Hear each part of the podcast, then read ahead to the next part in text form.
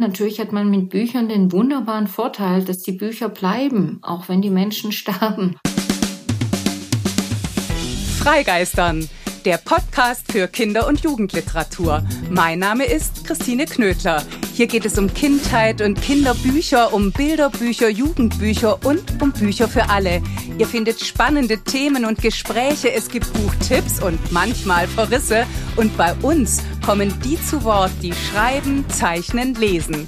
Abwechslungsreich, geistreich, begeisternd und das alle zwei Wochen mit den Freigeistern Gesprächen und mit Lesen und Lesen lassen.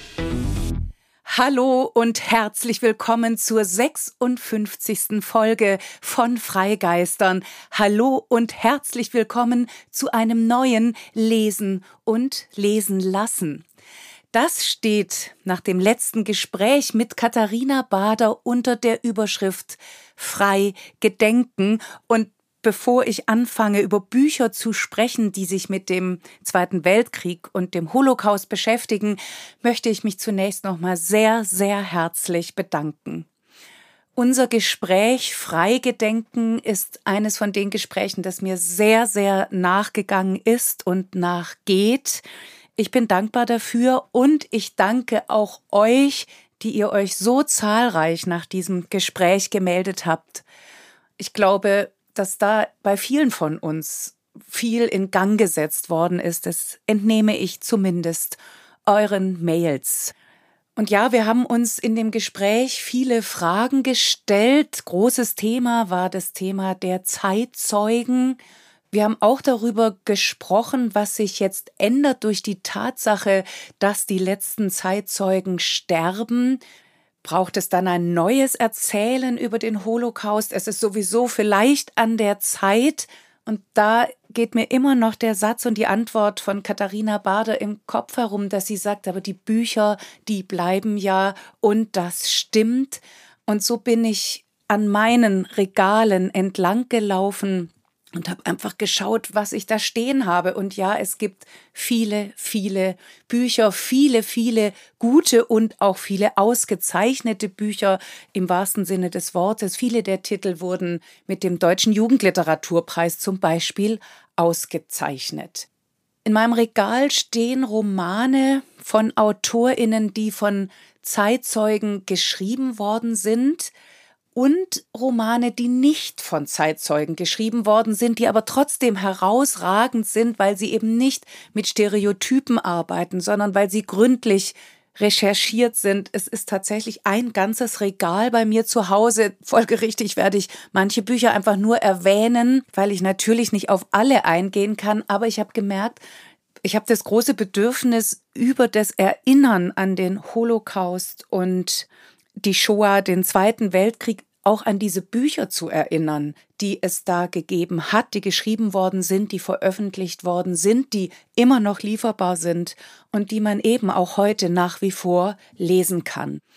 Eines der berühmtesten Beispiele, ohne dass die Verfasserin zum Zeitpunkt ihres Schreibens wusste, dass sie einmal zur berühmtesten Zeitzeugin, mehr noch zur Symbolfigur werden würde, war, ist und bleibt das Tagebuch der Anne Frank. Sie hat vom 12. Juni 1942 bis zum 1. August 1944 ihr Tagebuch geschrieben, das dann später 1947 erscheinen würde als das Hinterhaus, so ist der niederländische Originaltitel bei uns bekannt als das Tagebuch der Anne Frank. Es wurde zur Weltliteratur. Otto Heinrich Frank, der Vater von Anne Frank, hat als einziger der Familie den Holocaust überlebt. Er veröffentlichte 1947 die Aufzeichnungen seiner Tochter und schon in den 50er Jahren war das Tagebuch der Anne Frank das meistverkaufte Buch und das meist aufgeführte Bühnenstück in der Bundesrepublik Deutschland. Die Tagebücher der Anne Frank wurden in 70 Sprachen übersetzt. 2009 wurde das Tagebuch von der UNESCO in das Weltdokumenterbe aufgenommen. Es wurde mehrfach verfilmt. Es hat bis heute eine enorme auch politische Bedeutung und Wirkung und ich glaube, es hat wirklich Generationen von Leserinnen geprägt. Anne Frank wurde weltberühmt. Sie wurde zur Symbolfigur für die Verfolgung der Juden, für Shoah und Holocaust. Und das ist tatsächlich eine Möglichkeit des Erzählens über diese Zeit, nämlich entlang von solchen Symbolfiguren.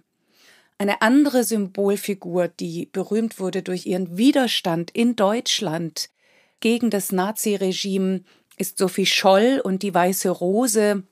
Da hat mich persönlich das kurze Leben der Sophie Scholl von Hermann Finke überaus geprägt, schon als Jugendliche, als ich das das erste Mal gelesen habe. Der Titel ist immer noch bei Ravensburger als Taschenbuch lieferbar. Es gibt Comics zur Vermittlung, zum Beispiel über Sophie Scholl bei Knesebeck erschienen oder über Anne Frank bei Carlsen erschienen.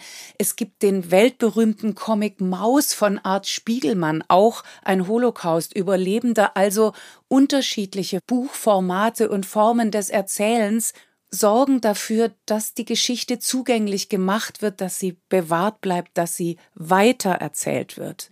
Ich habe aus dem Regal auch Bücher von Anja Tuckermann rausgeholt. Denkt nicht, wir bleiben hier. Die Lebensgeschichte des Sinto Hugo Höllenreiner bei Hansa erschienen wurde ebenfalls mit dem Deutschen Jugendliteraturpreis ausgezeichnet. Es ist die Geschichte von Hugo, der neun Jahre alt war, als er mit seinen Eltern, Großeltern und Geschwistern deportiert wurde, in verschiedenen Konzentrationslagern interniert war, von Dr. Mengele mit brutalen medizinischen Experimenten gequält wurde und im April 1945 schließlich befreit wurde. Er war über 60, als er überhaupt über diese Zeit sprechen konnte. Und da hat Anja Tuggermann ihn befragt in langen, langen Gesprächen. Gemeinsam haben sie diese Erinnerungen hervorgeholt, denn Hugo Höllenreiner wollte ganz erklärtermaßen junge Menschen aufklären, indem er berichtete, wie es wirklich gewesen ist wie es wirklich gewesen ist als Ausgangspunkt des Erzählens, das gilt auch für als Hitler das rosa Kaninchen stahl von Judith Kerr.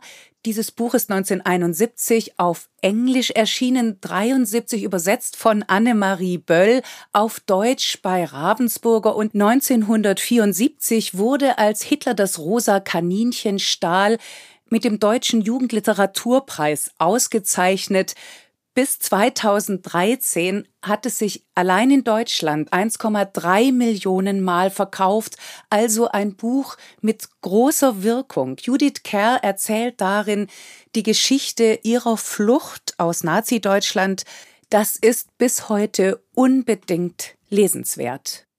Zu den Büchern, die von eigenen Erfahrungen, selbsterlebtem ausgehen, gehören auch die Romane des in Polen geborenen israelischen Kinderbuchautors Uri Orlev, die Bleisoldaten, seine Erinnerungen an das Warschauer Ghetto und das KZ Bergen-Belsen oder Lauf, Junge, Lauf, Letzteres wurde in über 25 Sprachen übersetzt und verfilmt. Ich werde da später noch genauer drauf eingehen. Beide Romane hat Mirjam Pressler übersetzt. Sie selbst hat auch über den Holocaust geschrieben.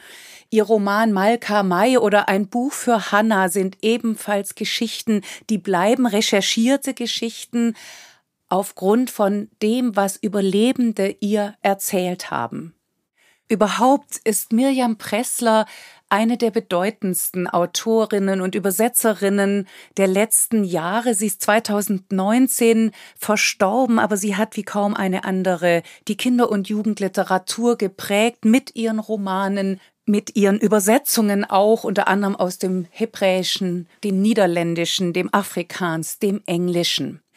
Mirjam Pressler ging es einerseits immer um die, die am Rand stehen, um die Außenseiterinnen, um Figuren, die beobachten, die nicht selbstverständlich mit dabei sind. Es hat mit ihrer eigenen Geschichte zu tun und sie hat sich ihr schreibendes Leben lang mit jüdischer Identität beschäftigt. Man kann vielleicht sagen, dass das Art Credo von ihr war, den Sprachlosen eine Stimme zu geben. Ganz gewiss ist das ihr künstlerisches Selbstverständnis gewesen. Und so hat Mirjam Pressler Jahre ihres Schaffens dem Tagebuch der Anne Frank gewidmet. Sie hat die kritische Ausgabe ins Deutsche übersetzt und 1991 eine neue Leseausgabe des Tagebuchs zusammengestellt, die seitdem weltweit verbindlich ist. Sie hat die Biografie Ich sehne mich so geschrieben, die Lebensgeschichte der Anne Frank und Sie hat Grüße und Küsse an alle über die Familie der Anne Frank geschrieben. Sich mit jüdischer Identität zu befassen, hat zu Romanen wie Shylocks Tochter, Golem, Stiller Bruder und Nathan und seine Kinder geführt. Sie hat berühmte jüdische Figuren der Weltliteratur neu gedeutet, klug aktualisiert und all diese Romane stehen in der Tradition der Aufklärung. Sie fordern Völkerverständigung. Sie zeigen dabei, worauf es ankommt, wachsam zu sein, sich nicht anzupassen. Und da möchte ich auch unbedingt noch an das letzte von ihr erschienene Buch erinnern, Dunkles Gold. Da spannt Mirjam Pressler den Bogen der Pestpogrome aus dem 14. Jahrhundert bis ins Hier und Heute, bis zum aktuellen Antisemitismus. Ausgehend von dem mittelalterlichen jüdischen Schatz von Erfurt, der tatsächlich und wirklich gefunden wurde, erzählt Mirjam Pressler von dem Schicksal von Rahel, damals, die fliehen musste vor den Pestprogromen, und konfrontiert es sozusagen mit der Geschichte von Laura, die heute lebt. Sie verliebt sich in einen jüdischen Jungen. Sie ist sozusagen auf diese Weise in die jüdische Geschichte involviert. Das hat Mirjam Pressler großartig zusammengeführt, diese beiden Stränge, wie unter einem Brennspiegel. Was heißt es eigentlich, jüdische Identität? Was bedeutet es, heute jüdisch zu sein und wie kann vielleicht so etwas wie Versöhnung aussehen? Dunkles Gold ist 2019 bei Beels und Gelberg erschienen. Bis heute ist es für mich so etwas wie ein Vermächtnis, ein literarisches Vermächtnis von Mirjam Pressler, aber eben genauso auch ein ideelles Vermächtnis, ein Vermächtnis der Haltung, einmal mehr eben sich nicht anzupassen, wachsam zu sein. Wenn wir jetzt über Mirjam Pressler reden, gehört natürlich unbedingt der Roman Malka Mai dazu. Da fand ich schon die Entstehungsgeschichte so ungeheuerlich. Mirjam Pressler hat sie mir mal erzählt, dass eines Tages Yad Vashem bei ihr angerufen hat und sagte, da gibt's die Erinnerungen von einer Malka Mai, willst du dich damit nicht mal beschäftigen? Mirjam Pressler dachte erst, dass es sich um eine Übersetzung handle, dann wurden ihr die Notizen zugeschickt und es stellte sich raus, das sind ganz wenig Erinnerungen. Es sind eigentlich Eckpunkte einer Erinnerung von Malka Mai, die als jüdisches Mädchen mit ihrer Mutter und ihrer älteren Schwester vor den Nazis über die Karpaten geflohen ist. Sie wurde von ihrer Mutter zurückgelassen, weil Malka schwer krank geworden ist, fiebrig da niederlag. Es war klar, sie kann diese Flucht einfach körperlich schon gar nicht bewältigen. Und dann wird sie aber eben verraten, dieses kleine Kind gerät ganz allein ins Ghetto und ins KZ. Sie überlebt, Miriam Pressler hat Malka May getroffen. Sie haben sich lange unterhalten und weil aber Malka May ihre Geschichte tatsächlich verdrängt hat, die Geschichte ihrer Kindheit, sie lebte übrigens dann nach dem Krieg in Israel, hat Mirjam Pressler diese wenigen Erinnerungen literarisch aufgefüllt und mit Geschichten gefüllt. Sie hat sich diese Geschichte der Malka May, wie sie gewesen sein könnte, ausgedacht anhand von all dem, was sie weiß und wusste über Malka May und was Mirjam Pressler weiß und wusste über die Geschichte des Holocaust. Sie folgt diesem Mädchen, dieser Malka May. Sie erzählt von Angst und von Einsamkeit und ein Beispiel nur, um zu zeigen, wie die Mirjam Pressler dabei vorgegangen ist. Sie lässt diese Malka May Bilder sammeln, die sie wie Schutzschilder vor sich stellen kann. Also das Bild eines Kätzchens, das da in der Sonne liegt. Oder jemand hält einen anderen Menschen an der Hand. Also Bilder des Trostes. Und doch wird Malka verstummen. Sie spricht ab irgendwann mit niemandem mehr als das Entsetzen dessen, was sie da erlebt, einfach zu groß wird. Und damit sind wir natürlich wieder bei einem ganz wichtigen Punkt, nämlich dem der Zumutbarkeit. Kann man das jungen Menschen zumuten? Malka May ist für LeserInnen ab zwölf Jahren und Mirjam Pressler hatte da eine sehr klare, sehr dezidierte Haltung. Sie hat gesagt, Malka war zu dem Zeitpunkt, als ihr das alles widerfahren ist, zwischen sieben und neun Jahren und dann werden das Zwölfjährige heute ja wohl lesen können. Die Mutter von Malka, Hanna, wird sich auf die Suche machen nach ihrer Tochter. Sie wird zurückkommen, um Malka zu suchen. Und so viel sei vorweggenommen, sie wird sie auch finden. Und um die Fähigkeit von Mirjam Pressler nochmal herauszuheben, wie sie anhand von Szenen, von Äquivalenten Bilder findet für das, was in so einem Menschen geschehen ist, was ihm und in ihm geschehen ist, da lässt sich der Schluss des Buches heranziehen, denn da wird Malka mit der Mutter zusammengeführt. Dafür helfen viele Menschen auch zusammen, dass das überhaupt geht. Und Malka möchte aber nicht zu dieser Mutter. Sie erkennt sie nicht. Sie ist ihr fremd geworden. Sie möchte zurück zu Theresa, bei der sie bislang dann irgendwann Unterschlupf gefunden hat und dann ist der letzte Satz. Malka merkte, wie der Mann, der sie hergefahren hatte, sie um die Taille nahm und auf den Ofen hob. Willenlos ließ sie es sich gefallen. Malka, sagte eine Stimme, die sie von früher kannte, Malkale. Und da saß sie, die Frau Doktor, die sie das letzte Mal in Ungarn gesehen hatte in der Mühle, als sie krank im Bett lag. Malka ließ sich rückwärts vom Ofen rutschen, packte die alte Frau, die sie hierher gebracht hatte, am Arm und sagte, wo ist Theresa? Ich will zu Theresa. Die Frau, die am Tisch saß, stieß einen erschrockenen Ton aus. Es war still, sehr still. Als Malka die Frau oben auf dem Ofen weinen hörte, hob sie verwundert den Kopf. Auch Lauf, Junge, Lauf von Uri Orlev beruht auf wahren Begebenheiten. Er erzählt eine authentische Geschichte. Denn Lauf, Junge, Lauf für LeserInnen ab neun Jahren basiert auf Erlebnisberichten und zwar von Joram Friedmann, die Uri Orlev sich hat erzählen lassen und dann aufgeschrieben hat. Wie gesagt, Mirjam Pressler hat aus dem Hebräischen ins Deutsche übertragen. Lauf, Junge, Lauf erschien erstmals 2004 im Verlag Beels und Gelberg. Wie heißt du? Jurek. Wie alt bist du? Ich glaube neun. Woher bist du? Ich erinnere mich nicht. Wo sind deine Eltern? Sie sind umgekommen wegen der Flugzeuge. Wie oft hat Jurek diese Geschichte erzählt, die nicht seine ist, die er aber zu seiner machen musste. Strulig neun Jahre, Jude, ist seit seiner Flucht aus dem Warschauer Ghetto Mutterseelen allein. Irgendwann wird aus Strulig Jurek Christ, polnisches Waisenkind. Strulig muss diese Verwandlung vornehmen. Es ist die einzige Chance zu überleben und so schlägt er sich durch. Er existiert nur von einem Augenblick zum nächsten, von einer Handlung zur nächsten. Er lernt Tiere zu jagen, Abszesse mit Tannennadeln zu öffnen und nachts auf Bäumen zu schlafen.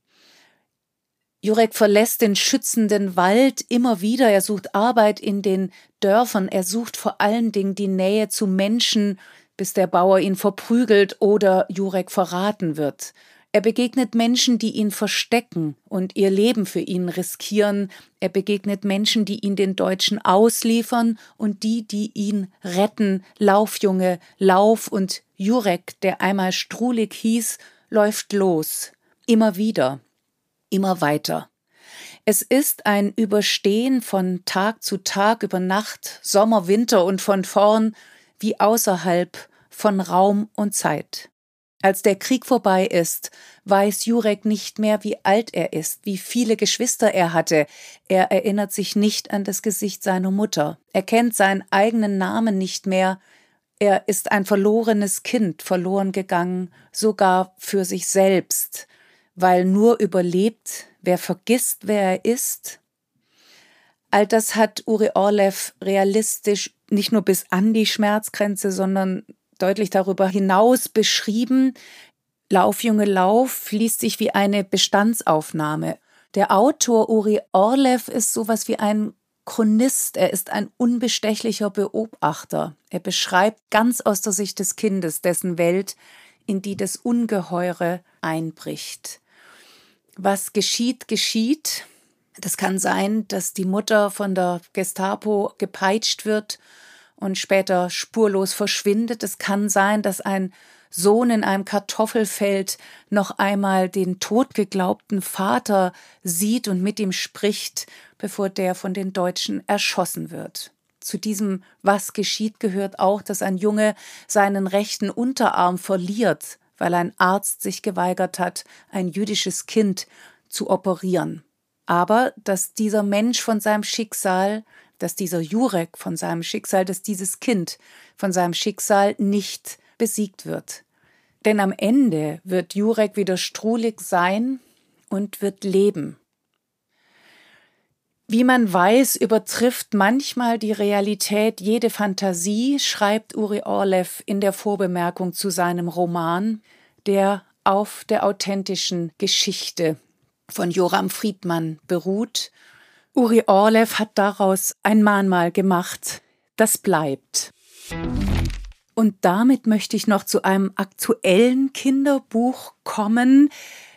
Katharina Bade und ich haben bei unserem Gespräch Freigedenken schon darüber geredet, nämlich die Geschichte von Bodri, von Hedi Fried, letztes Jahr bei Bohem erschienen für Kinder ab acht Jahren.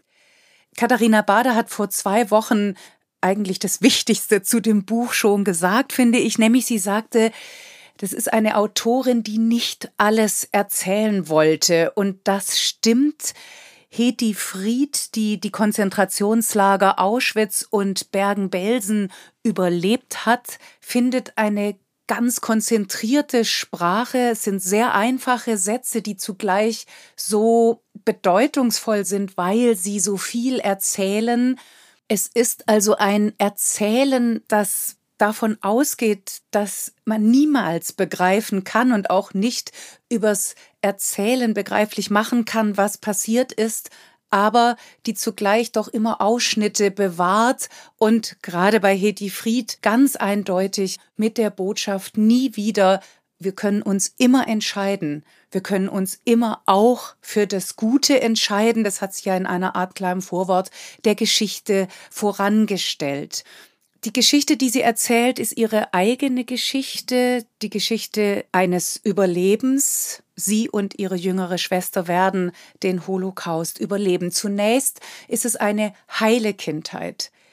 Die Ich-Erzählerin hat eine beste Freundin, mit der spielt sie. Es spielt überhaupt keine Rolle, dass die beiden unterschiedlichen Religionen angehören, dass die eine Christin ist, die andere Jüdin, eben die Erzählerin Heti Fried das macht den Kindern natürlich überhaupt nichts aus. Und als dann die Deutschen einmarschieren und diese Freundschaft verboten werden soll, halten die Kinder sich zunächst auch nicht daran. Aber dann wird die Bedrohung immer stärker. Auch dafür findet Heti Fried so naheliegende wie aber auch so erschreckende Situationen. Ich möchte da ein ganz kleines Stück draus lesen. Eines Tages entschied Hitler, dass wir als Juden nicht mehr in unserem Haus wohnen durften. Wo sollen wir denn dann wohnen? fragte ich Mama. Sie wusste es nicht. Papas Hände zitterten, als er unsere Koffer packte, Mama war blass. Ich hatte nie gedacht, dass Mamas und Papas Angst haben könnten. Ich verstand, dass wir jetzt in Gefahr waren.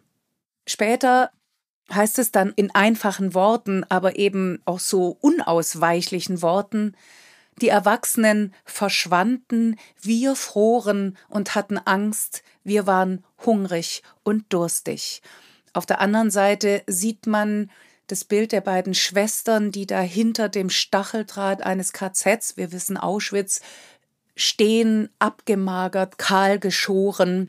Ein beeindruckendes Bild von der schwedischen Künstlerin Stina Wir sehen. Sie hat die Illustrationen zu die Geschichte von Bodri gemacht und auf diese Illustrationen will ich unbedingt noch eigens zu sprechen kommen, denn auch die sind voller Entscheidungen.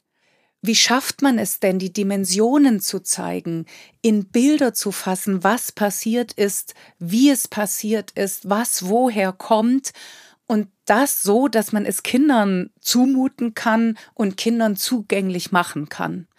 Da ist zum Beispiel dieses übergroße Konterfei von Hitler. Als riesiger Schemen ist er im Hintergrund zu sehen vor dunklen, bedrohlichen, so Art Gewitterwolkenwand, könnte man sagen. Er schwebt über allem und im Vordergrund dieses Bildes sind Mutter und Tochter Fried mit erhobenen Händen.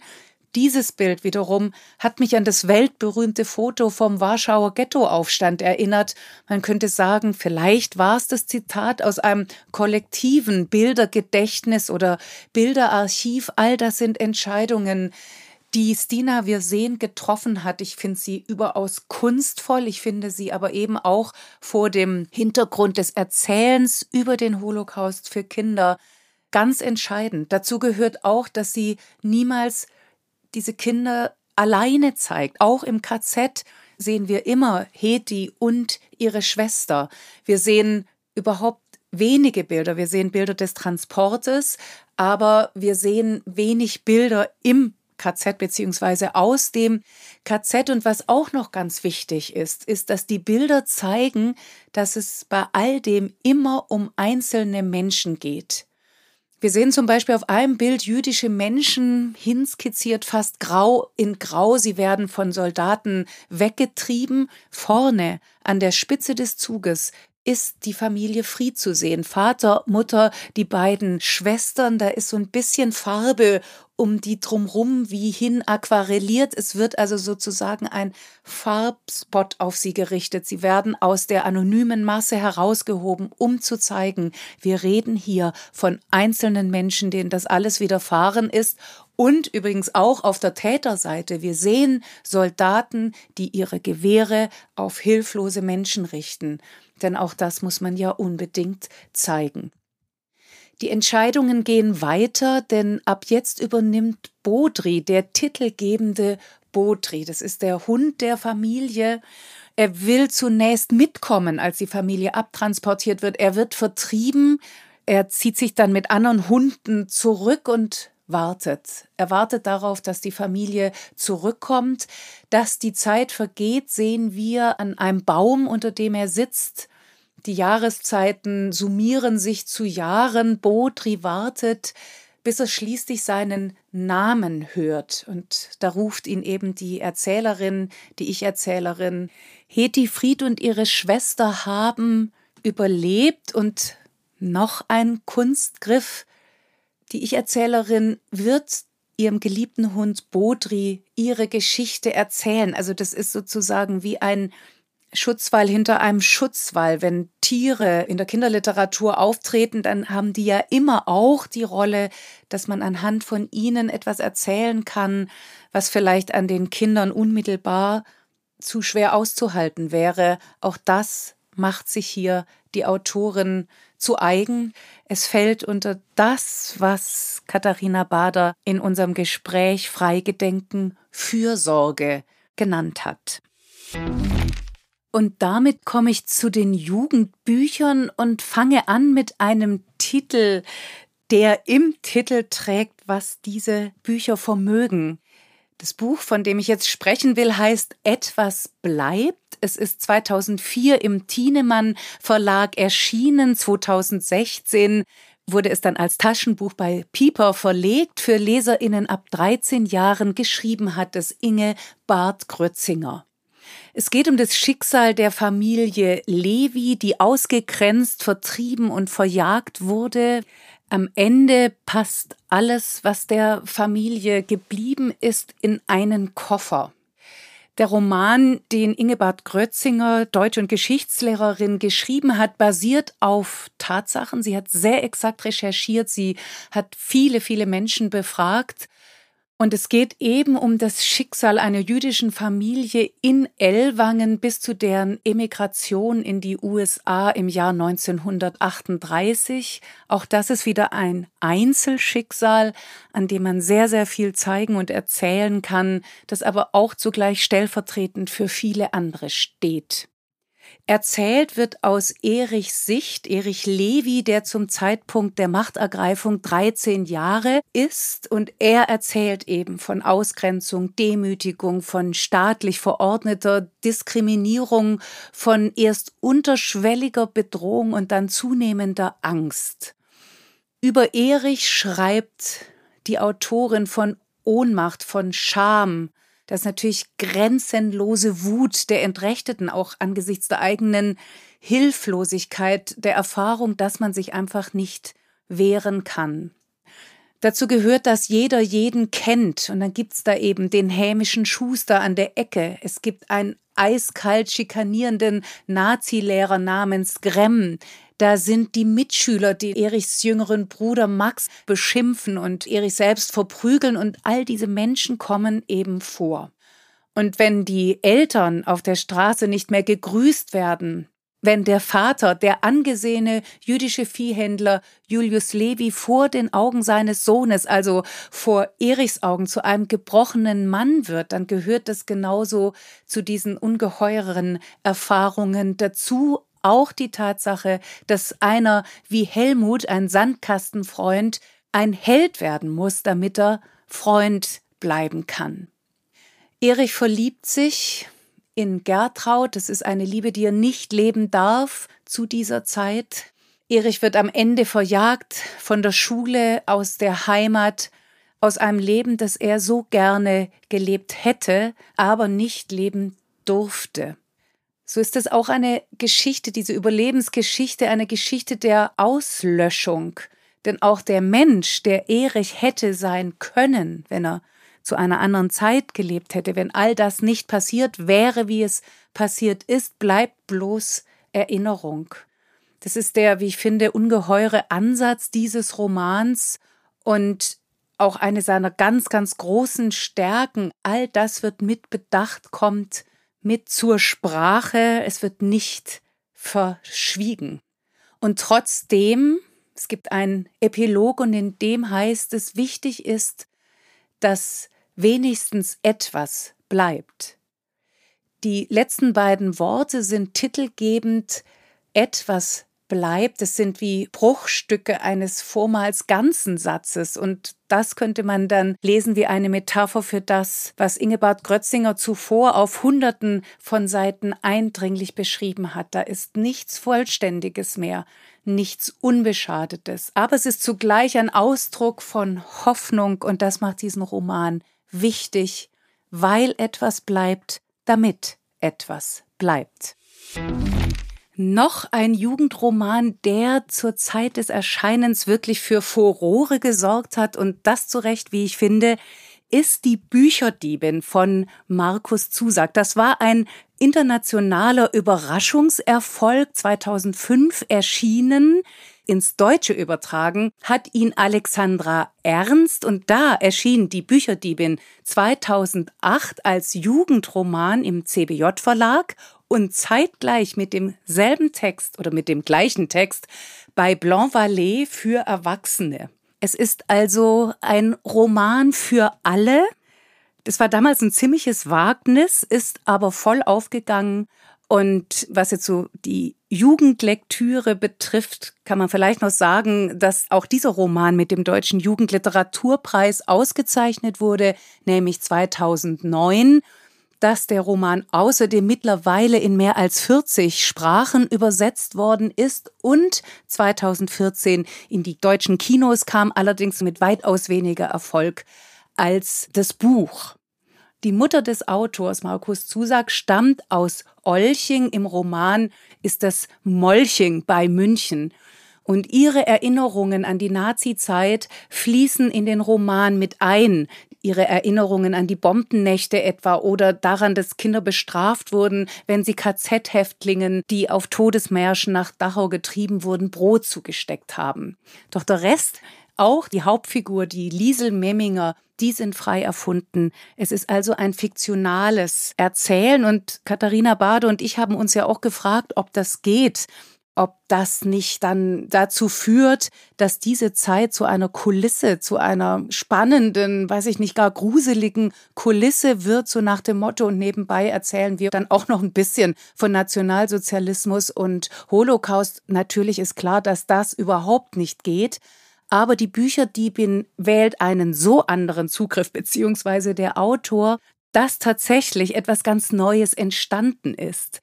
Das Neue fängt an mit der Erzählperspektive und es ist der erste narrative Clou, denn der Erzähler in diesem Roman ist der Tod. Es ist ein ungewöhnlicher Tod. Normalerweise kennen wir alle, dass der Tod die Menschen aus ihrem Leben herausreißt, dass die Menschen den Tod entsprechend fürchten. Hier aber ist es umgekehrt. Da fühlt sich der Tod von den Menschen verfolgt. Überhaupt ist ihm seine Arbeit zuwider und das in diesen Zeiten. Es ist die Zeit des Zweiten Weltkrieges und des Holocausts. Also man könnte sagen, der Tod hat besonders viel zu tun. Der Tod schaut, dieser Tod schaut die Menschen nicht an, wenn er sie holt, aber Liesel Memminger, die fällt ihm auf, die begegnet ihm zum ersten Mal, als der Bruder von Liesel stirbt. Da ist Liesel neun Jahre alt. Sie verliert ihre Eltern, ihren Bruder und der Tod wird ihr noch oft begegnen. Liesel wächst bei einer Pflegefamilie auf, in der sie sich nur langsam zurechtfindet. Da ist ein, meint man auf den ersten Blick, ruppiger Ton herrscht da. Was ihr aber Halt gibt, sind Bücher. Liesel bekommt sie entweder geschenkt oder leiht sie heimlich aus oder eben klaut sie, daher der Titel Die Bücherdiebin, weil sie ja natürlich kein Geld hat. Und die Bücher, um die es da geht, sind meist wiederum auch Fiktion. Also sie heißen das Handbuch für Totengräber, Faust, den gibt's nun wirklich, der Hund, der Leuchtturm, das Schulterzucken, der Pfeifer, die Menschen aus Lehm, der Überstehmann, die Worte Schüttlerin, der Traumträger, die letzte menschliche Fremde, ein Lied im Dunkeln und, was über allem steht, ist mein Kampf. Das ist also auch wieder eine sehr kluge und ungewöhnliche Folie, die Markus Zusagt da über seinen Roman legt, die Bücher in den Büchern, die Fiktion in der Fiktion, natürlich immer auch das Nachdenken darüber, was Erzählen leisten kann, im Guten wie im Katastrophalen. Liesel behält die Bücher nicht für sich, sondern sie teilt sie zum Beispiel mit ihrem Freund Rudi, mit ihrem Pflegevater, mit den Nachbarn, vor allem aber mit dem Juden Max, den ihre Pflegeeltern verstecken. Die Bücher trösten, während die Welt in Molching unterzugehen droht und scheint und Zusag schafft es einen sehr ungewöhnlichen und sehr bewegenden Einblick in den deutschen Alltag während des Zweiten Weltkriegs zu beschreiben. Und nicht zuletzt schafft er das durch einen Tod, der ein Herz hat, zumindest für Liesel Memminger. Ich möchte euch dieses Buch unbedingt an dasselbe, nämlich ans Herz legen. Und schließlich noch aus meinem Bücherregal ein Roman, den ich tatsächlich schon lange nicht mehr in der Hand gehabt habe, aber als ich ihn jetzt für diese 56. Folge Freigedenken rausgeholt habe, habe ich gesehen, er ist richtig zerlesen, denn es ist tatsächlich ein Lieblingsbuch. Unsere goldene Zukunft heißt dieser Roman des niederländischen Autors Benny Lindelauf aus dem Niederländischen übersetzt hat Bettina Bach. Das Buch ist bei Bloomsbury 2012 erschienen für Leserinnen ab zwölf Jahren. Den Verlag gibt es nicht mehr, aber den Roman kann man noch zumindest antiquarisch erstehen.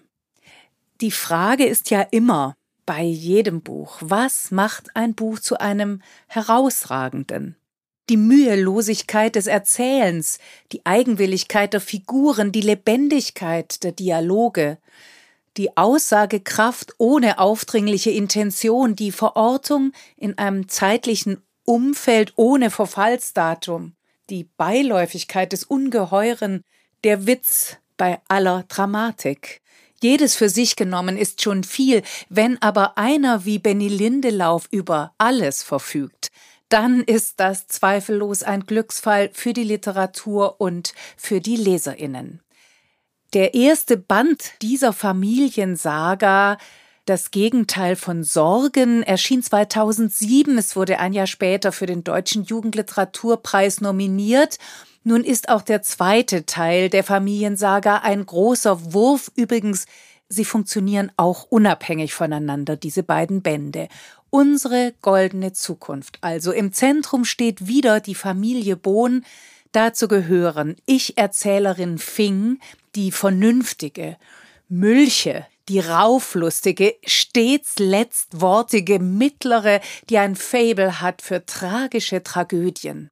Dann ist da Ness, die jüngste, wegen ihres Rutschels, eines lockeren Wirbels, ins ewig knarzende Korsett gezwängt. Das sind die drei Schwestern, drei Temperamente. Dazu gesellen sich die vier großen Brüder nebst Freundinnen, der Vater, Großmutter Ormai und nicht zu vergessen die ächzenden Hausgeister Nimele Fiemel und Kall und die Toten, die auf Fotos in Dosen nicht verloren gehen. Für den Großvater ist es eine Zwiebackdose, für die Mutter eine Nähschachtel. All das bietet Ihr ahnt es Stoff für unendliche Geschichten, für Gezänke, Zeter, Gelächter und sehr viele, sehr große Gefühle. In diesem zweiten Band spielen außerdem der Zweite Weltkrieg, Besatzung der Niederlande durch die Deutschen und die Verfolgung der Juden eine große Rolle und doch gilt das Augenmerk des Autors immer den Menschen, dem Kleinen im Großen. Entsprechend kommt der Krieg zumindest am Anfang fast normal daher. Er ist allenfalls langweilig, kaum vorstellbar, aber wahr, wird auch im Krieg gelacht und gefeiert. Schon vorstellbarer werden die einen Mitläufer, die anderen Verräter, wieder andere Helden. Fings goldene Zukunft wird platzen. Ihre Ausbildung zur Lehrerin muss die älteste der drei Schwestern an den Nagel hängen. Stattdessen soll sie in der Villa des steinreichen Zigarrenkaisers für dessen Nichte Liesel die Freundin geben. Gegen Bezahlung und ohne, dass Fing einen blassen Schimmer davon hätte, wer Liesel eigentlich ist. Erst später wird sich herausstellen, dass sie eine aus Deutschland geflohene Jüdin ist. Der sanftmütige Vater und die Brüder werden ihren Widerstand gegen die Deutschen mit Arbeitslage bezahlen. Während Mülje heute begeistert Brötchen hortet und morgen Zeitungen der Untergrundbewegung verteilt, wird Fing aus den Kinderspielen herauswachsen, sie wird sich in einen Schwarzmantel, einen holländischen Nazi verlieben und trotzdem wird sie Liesel retten und ein Auge dabei verlieren. Und so wird also geglaubt, geirrt, geliebt, getobt, gehasst, geflucht und verziehen in diesem so beeindruckenden Roman Unsere goldene Zukunft, weil das Leben so ist, von allem etwas. Man muss nur sehr genau hinschauen und zuhören, nichts wollen, bloß erzählen. Und so sind es die kleinen Gesten, die ruppige Großherzigkeit der Figuren, die Benny Lindelauf an uns weitergibt, er erzählt von deren Gradlinigkeit, Güte, Wut und Mut. Alles zusammen ergibt die Glaubwürdigkeit, Liebenswürdigkeit und tiefe Menschlichkeit dieses Romans.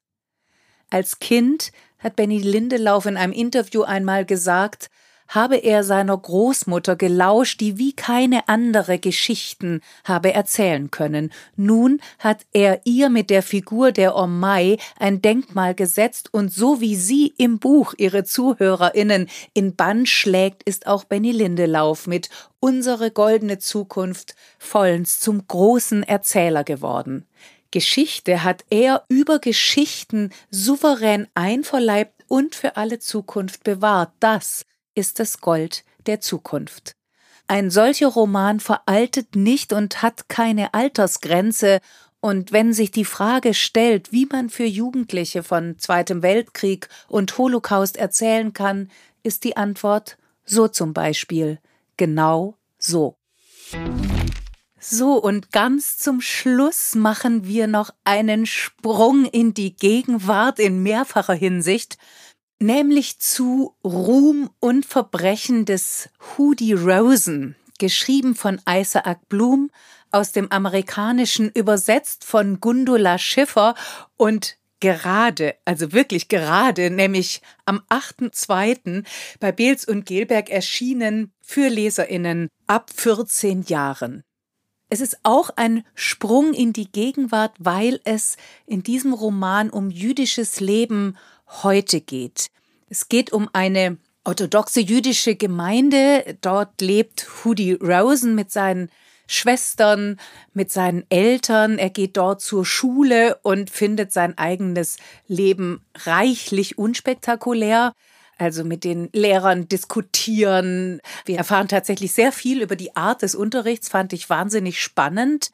Über die Tora, über den Talmud, über Diskussionen und Auslegungen. Und das allein ist schon hochinteressant.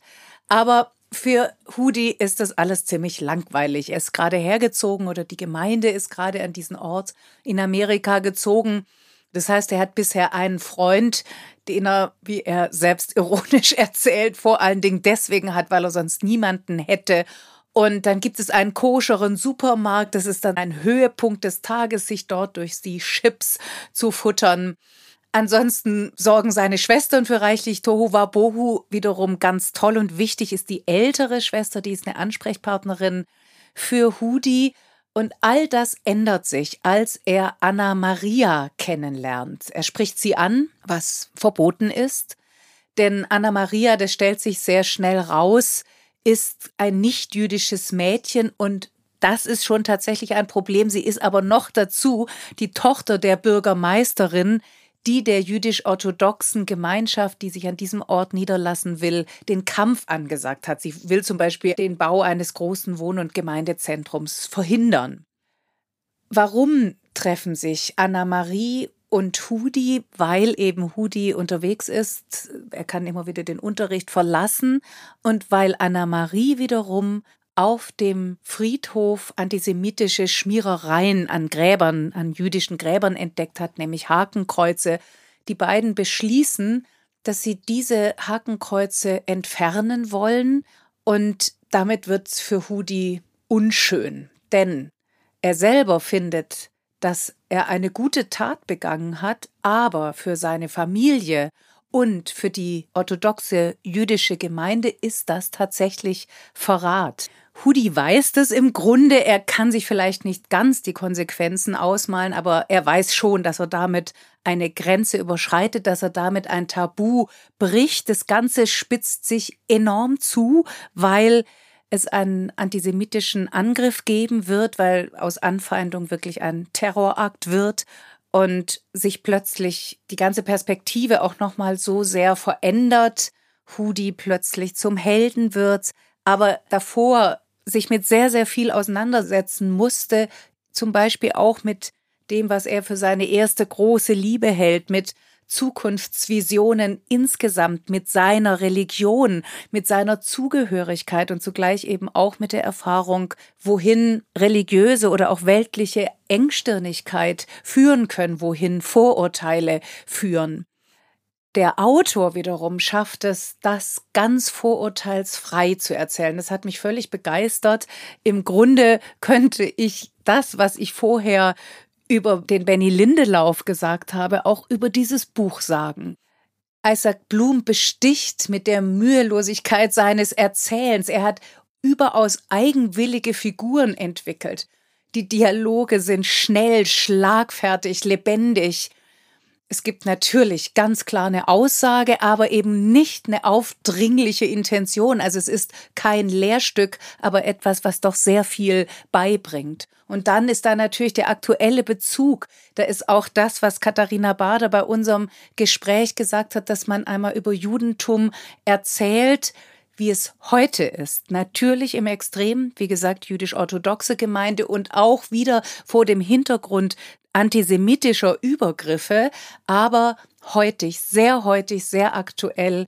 ich traue es mich fast nicht zu sagen, aber tatsächlich sehr unterhaltsam, voller Witz, obwohl so viel Ungeheuerliches geschieht und sehr beeindruckend. Der Autor führt seine Figuren an keiner Stelle vor. Und zwar alle nicht. Er nimmt sie alle sehr ernst und hat einen großartigen Erzähler mit dem Hoodie Rosen in die Welt gesetzt, in die Welt der Bücher. Isaac Bloom hat kreatives Schreiben studiert und an verschiedenen Universitäten, an jüdisch-orthodoxen und öffentlichen Schulen Englisch unterrichtet. Ruhm und Verbrechen des Hoodie Rosen ist sein erster Roman, sein Debüt. Und auch vor diesem Hintergrund ist es sehr beeindruckend, wie souverän er erzählt, auch wenn sich natürlich einiges auf bekannte Motive beruft. Also natürlich ist es auch eine Romeo und Julia Geschichte, zwei, die sich lieben, wenn sie sich denn lieben und die sich nicht bekommen können, aber das eben so klug und witzig und aberwitzig und zugleich sehr betreffend variiert. Isaac Bloom sagt von sich, er lese am liebsten Romane, die ihn zum Lachen bringen und ihm gleichzeitig etwas über die Welt erzählen. Das ist ihm mit seinem Debüt Ruhm und Verbrechen des Hoodie Rosen voll und ganz gelungen. Das war's für heute. Das war die 56. Folge von Freigeistern. Das war Lesen und Lesen lassen, frei gedenken. Mehr Infos zu den Büchern, von denen heute die Rede war, mehr Infos über uns und alle bisherigen Folgen findet ihr auf unserer Website freigeistern.com oder ihr folgt uns bei Instagram. Ich wünsche euch intensives Nachlesen. Ich wünsche euch bei allem Erinnern, bei all dem Schweren immer auch viel gute Gegenwart und erleichterte Zukunft. Am besten eine goldene Zukunft, zum Beispiel mit dem Roman von Benny Lindelauf. Wir hören uns im März wieder, dann wieder mit einem Gast, dann wieder mit einem Freigeistern Gespräch. Lasst es euch gut gehen, ich freue mich auf euch.